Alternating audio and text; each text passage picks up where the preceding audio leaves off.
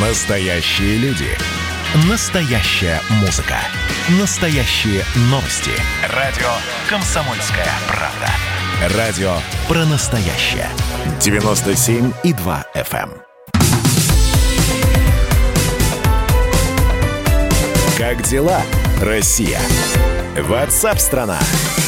Продолжается прямой эфир радио «Комсомольская правда». Меня зовут Михаил Антонов. И, конечно, прошедшие годы нас многому с вами научили э, пользоваться приложениями, которыми мы никогда раньше не пользовались, э, учиться работать на дистанционке там, через Zoom или Skype, хотя до этого понятия не имели, что это такое, регистрироваться по QR-кодам.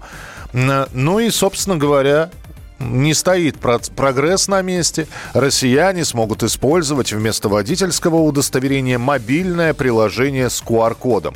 Об этом рассказал замглавы Министерства цифрового развития связи и массовых коммуникаций Олег Качанов на Гайдаровском экономическом форуме. Э, Значит, ведомство хочет пере- перевести в цифровой вид права и свидетельство о регистрации автомобиля, чтобы водителям не приходилось везде с, с собой возить оригинал. Как это предполагается будет? Остановил тебя гаишник, просканировал специальным устройством мобильное приложение с QR-кодом, увидел всю нужную информацию, пожелал удачи на дорогах. Удобно. Вопрос другой. Остановил тебя гаишник, ты ему показал QR-код, а у него что-то он не сканируется. И вот она патовая ситуация. Вроде бы у вас все, а у него то ли что-то заело, не знаю. И отпустить вас не может, вдруг вы без прав, и непонятно, что у вас там с автомобилем. И вот, и знаете, с правами вот так вот думаешь, с бумажными, это вот с, с этим, с пластиком, оно надежнее. С нами на прямой связи председатель общероссийского общественного движения, движения автомобилистов России Виктор Пахмелкин. Виктор Валерьевич, приветствую, здравствуйте. Здравствуйте, добрый день. А Как вы к этим QR-кодам относитесь?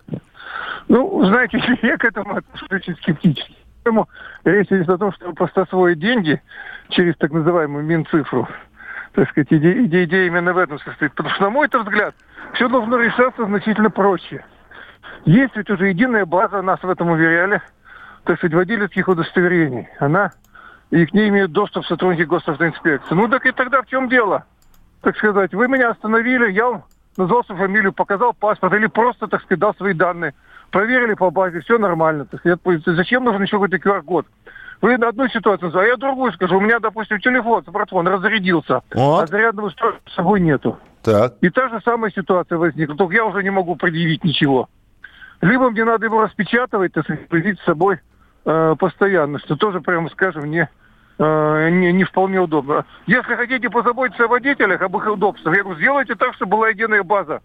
И водительских удостоверений, и тем более свидетельств, с этим нет никаких проблем. Мне кажется, в, это, в электронном виде это все вполне возможно. Самое интересное, Виктор Валерьевич, что начинаются вот какие-то в последнее время метания. Сейчас уже по QR-код говорят, а до этого э, бы, бы говорили про электронное водительское удостоверение, в, в котором будет все.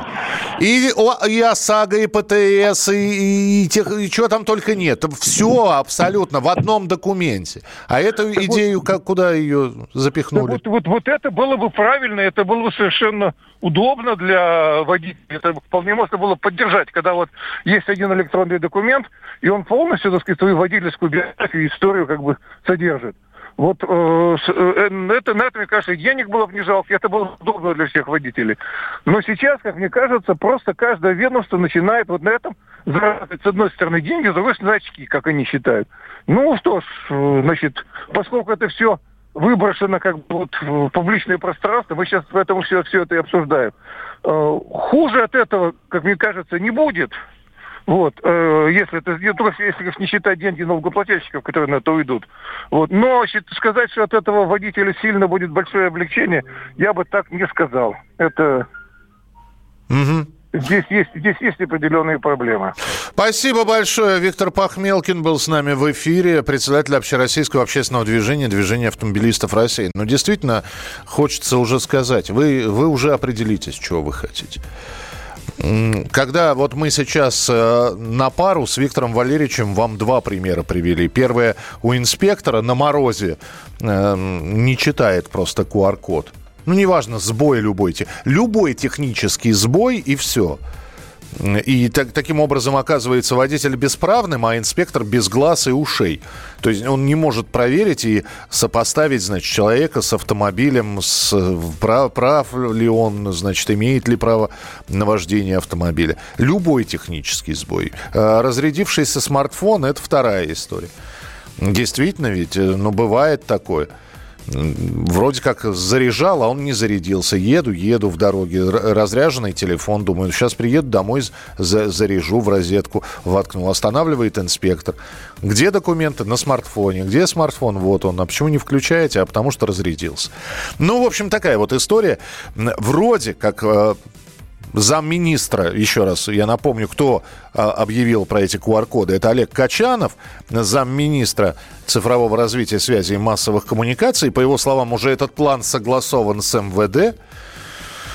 Ну, давайте так, цыплят по осени считают. Пока согласовывать они будут, погля- поглядим. Поглядим, как все это будет происходить. А, присылайте, пожалуйста, свои сообщения. Технологии погубят человечество, да, когда-нибудь. Э, терминатор придет, да, и состоится восстание машин в итоге. Кто виноват и что делать, в нашей стране знает каждый. А вы попробуйте предсказать, что будет – Каждый четверг в 8 вечера по московскому времени главный редактор «Комсомольской правды» Владимир Сунгоркин делает прогнозы, как станут развиваться события. И у него это отлично получается.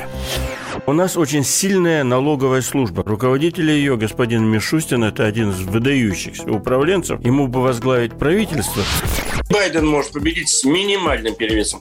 И, скорее всего, они будут спорить, ходить в Верховный суд, доказывать.